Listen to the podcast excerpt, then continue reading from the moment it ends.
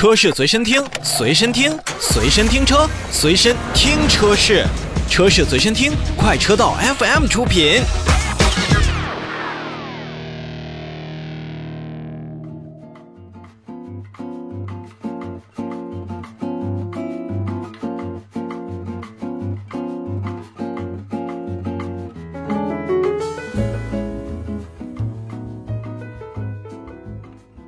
确实，越说召回呢，越发现每一次召回的批次，如果相对来说它的数量比较大的情况，一方面呢是说明确实这样的品牌这样一类的车型可能卖的相对较好，咱们消费者比较认；再有呢，就是在供应商的这种整体使用上，如果说集中使用同一个供应商，一旦是出现问题，那么相对的召回的范围以及数量就会很大。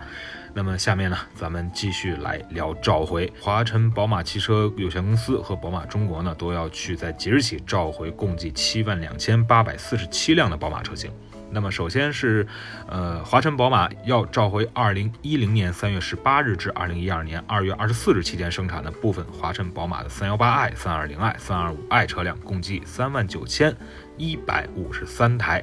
那么还有呢，就是呃，宝马中国要去召回二零零七年。八月三十日至二零一三年八月二十七日期间生产的部分进口的宝马的幺幺六 i、幺幺八 i、幺二零 i、三幺八 i、三二零 i、三二五 i 和三三零 i 这样的车型，共计三万三千六百九十四辆。那这两部分召回的批次呢，不管是一系还是三系，召回的范围呢，都是涉及到了车辆的用户手册对于涉水行车提示的涉水深度最大为三十厘米的这样一个描述有误。由于车辆的电动转向机，就是咱们俗称的 EPS 的一个转矩的传感器的壳体，在满载状态下，距离地面的高度为二十八厘米。如果说咱们的车辆多次在超过了 EPS s 电动转向机设计允许的涉水环境下行驶，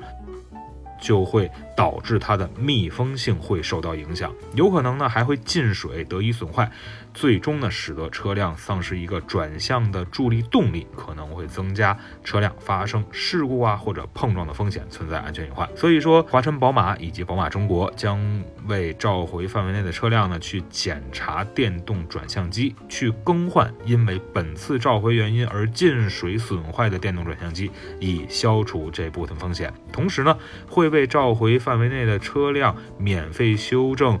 用户手册涉水的提示说明，正确的内容是：本车涉水的深度最大为二十五厘米，在此深度水中行驶的时候，车速不要。超过步行速度就是大概每小时五公里，否则呢就会可能损坏发动机、电气系统以及变速箱。和之前我们说到的丰田召回的一样啊，本次召回的活动呢也是在国家市场监督管理总局启动了缺陷调查的情况下来进行开展的。所以咱们的消费者应当避免驾驶车辆在水深超过二十五厘米的积水路段行驶。当然了，这也确实是一个很难目测的一个事。情还是要奉劝大家，如果您开的不是一个所谓 SUV 的车型，呃，底盘较高的这个车型的话，那么其实看到积水路段，第一一定要放慢车速，第二能绕就绕，千万不要冒险通过。